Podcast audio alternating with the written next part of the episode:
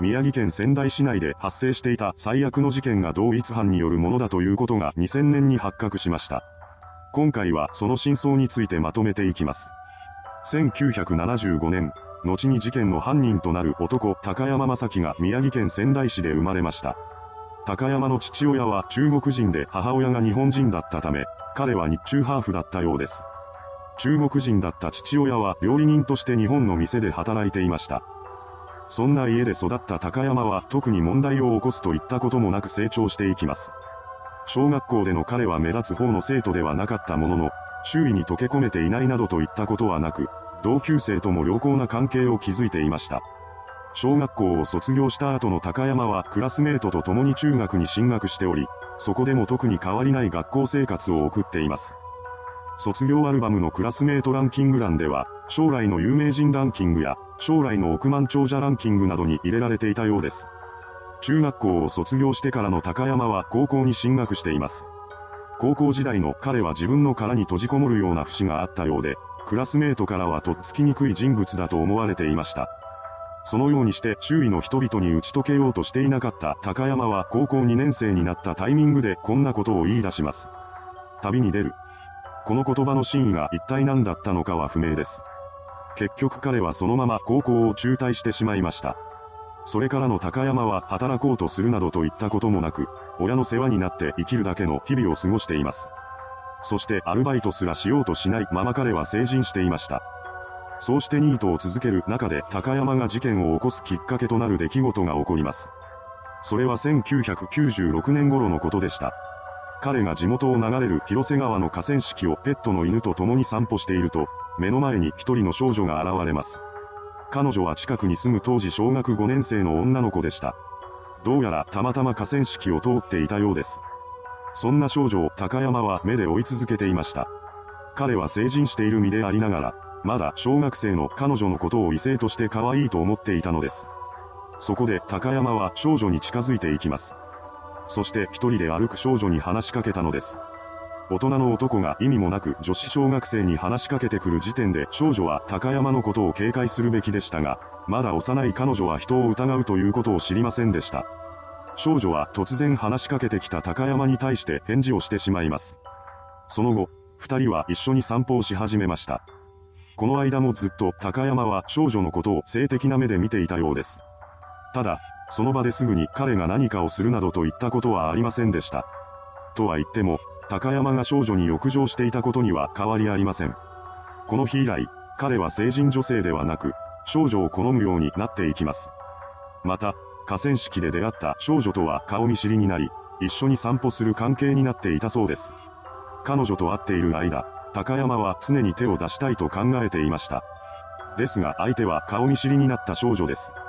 もし自分が犯行に及べばすぐに逮捕されることは明らかでした。そうした不安も手伝い、彼は欲望を抑えつけていたそうです。そのようにして何とか自身の欲望をコントロールしていた高山ですが、酒がきっかけでその制御も効かなくなってしまいます。彼が最初の犯行に手を染めたのは1997年のことでした。この年、なおもニートを続けていた高山は酒を飲んで酔っ払った勢いのまま外出していってしまいます。そうして酔っ払った状態の彼が外を歩いていると、小学校高学年くらいの少女の姿が目に飛び込んできたようです。この少女と高山との間に面識はありませんでしたが、河川敷の時のように彼は突然声をかけています。そしてこの少女も前の少女と同じように、高山と話し込んでしまったのです。酒に酔っていた高山は気が大きくなっていたのか、その中でこの少女を触ってみたいと考えるようになっていきます。そこで彼は理由をつけて少女を離れた場所まで連れて行ってしまいました。そうして二人がたどり着いた先は人気のない空間だったそうです。そこに到着した瞬間、高山は本性をあらわにしました。彼は自らの欲求を満たすために少女の体を服の上から触り出したのです。彼女は恐怖に怯え、動けなくなってしまいます。この日はそれ以上のことはしなかった高山ですが、一度犯行に及んだことがきっかけで以降は酒を飲んでいないシラフの時でも犯行に及ぶようになってしまいました。それからの彼はずっと溜め込んでいた欲望が爆発したかのように、次々と少女を襲うようになっていったのです。そのペースはまさに異常そのもので、一週間に一人以上は新たな被害者が出ていたとされています。標的にされた少女らは主に3歳から8歳くらいの年齢の子たちでした。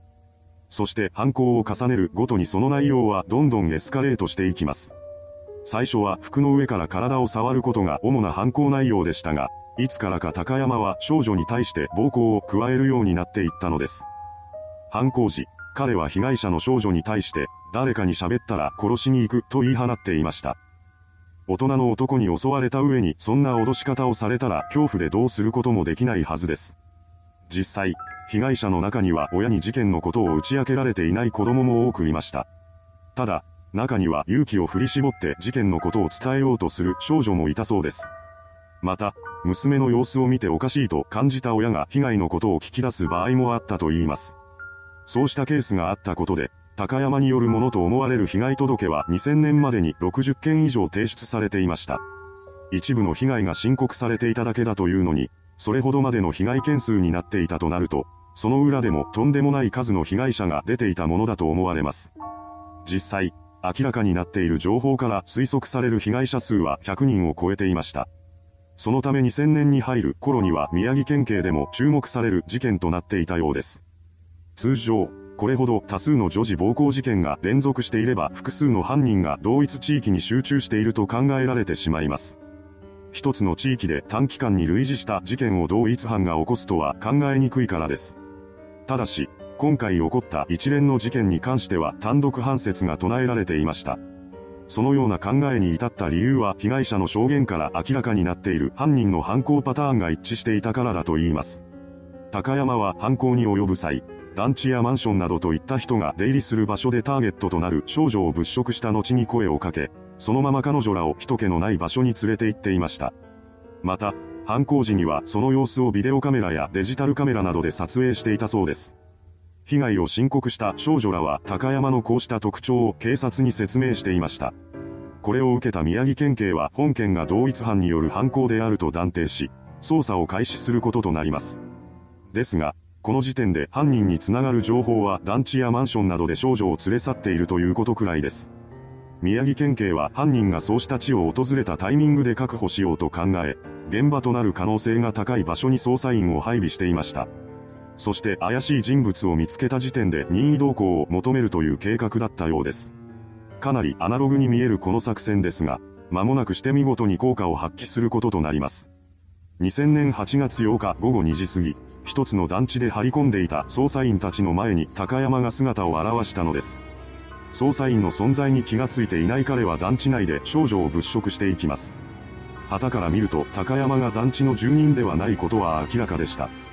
どこかに入るわけでもなく、キョロキョロしながら辺りを徘徊し続けているからです。捜査員はすぐに彼が怪しいと睨み、一斉に飛び出していきました。そして高山のことを囲い込み、職務質問をかけた上で任意同行を求めています。突然の出来事に高山は慌てふためいていました。これまで約3年間にわたって犯行に及んでいたのにもかかわらず、警察が自分にたどり着いていなかったことから逮捕されることはないと高をくくっていたのでしょう。しかし、そんな甘い考えはここで簡単に打ち砕かれたのです。真っ青な顔をした高山は必死になって任意同行を拒否し続けます。その姿を見て、捜査員は彼が犯人で間違いないと確信したようです。彼らはなおも高山にぴったりと張り付き、任意同行を求め続けます。これに対して高山はアパートに住む友人と会う約束があると主張し、近くのコンビニへと逃げ込みました。当然ながら捜査員もその後を追いかけます。すると高山は弁護士に連絡したいなどと言い出しました。その間、時間が過ぎていくだけで一向に進展を見せないように思えていた現場ですが、実は裏で警察があることをしていたようです。それは面取り調査でした。これは顔を確認する調査という意味で、本件に関しては被害者に高山の顔を見させ、犯人であるかどうかの確認をするということでした。宮城県警は一部の捜査員が高山を説得している間に被害者を乗せた警察車両を近づけることで彼女に高山の顔を確認させていたのです。こうして面取り調査が成功しました。当然ながら少女はこの人物が犯人で間違いないと話しています。この言葉を受け、警察は緊急逮捕に乗り出しました。そうして逮捕された高山は署に連行されたのですが、その際に捜査員が彼の所持していたリュックサックを確認しています。すると中からは犯行に使うためだと思われるビデオカメラなどが見つかったのです。逮捕後の高山は犯行を否認し続けていたのですが、警察が家宅捜索を行うと、彼の自宅からは犯行時に撮影したと思われる数十本のビデオテープが次々と発見されていきます。これによって高山が犯人であるという証拠が完全に揃ったわけです。それから彼は起訴されることとなりました。高山は何人もの少女を襲っていた犯人なのですが、実際に起訴されたのは1999年3月10日から2000年8月1日にかけて起こった11の事件のみだったようです。裁判中、高山は減刑を狙うために自身が精神病を患っていることを装っていました。そして弁護側も彼が犯行時に精神分裂病の症状があったなどと説明し、心神耗弱化を主張したのです。ですが、そんなことをしても鑑定を担当した医師を欺くことはできませんでした。仙台地裁は鑑定結果を受けて、精神分裂病及びその他の精神病に罹患している疑いはないとの判断を下し、そのまま公判を進めていきます。最終的に裁判は最高裁まで争われることとなったようです。そして逮捕から4年後の2004年5月、最高裁は高山に対して無期懲役を言い渡しました。刑法上、前科のない犯人が無期懲役に課せられるというのはかなり異例の事態だったようです。しかし、これを受けた世間の人々からは無期懲役でも甘すぎるとの声も上がっています。現在も高山は千葉刑務所に服役し続けているようです。いかがでしたでしょうか？最悪の事件を起こした犯人。その被害者の人数などから、本事件は日本最大級の性犯罪事件とも呼ばれています。それではご視聴ありがとうございました。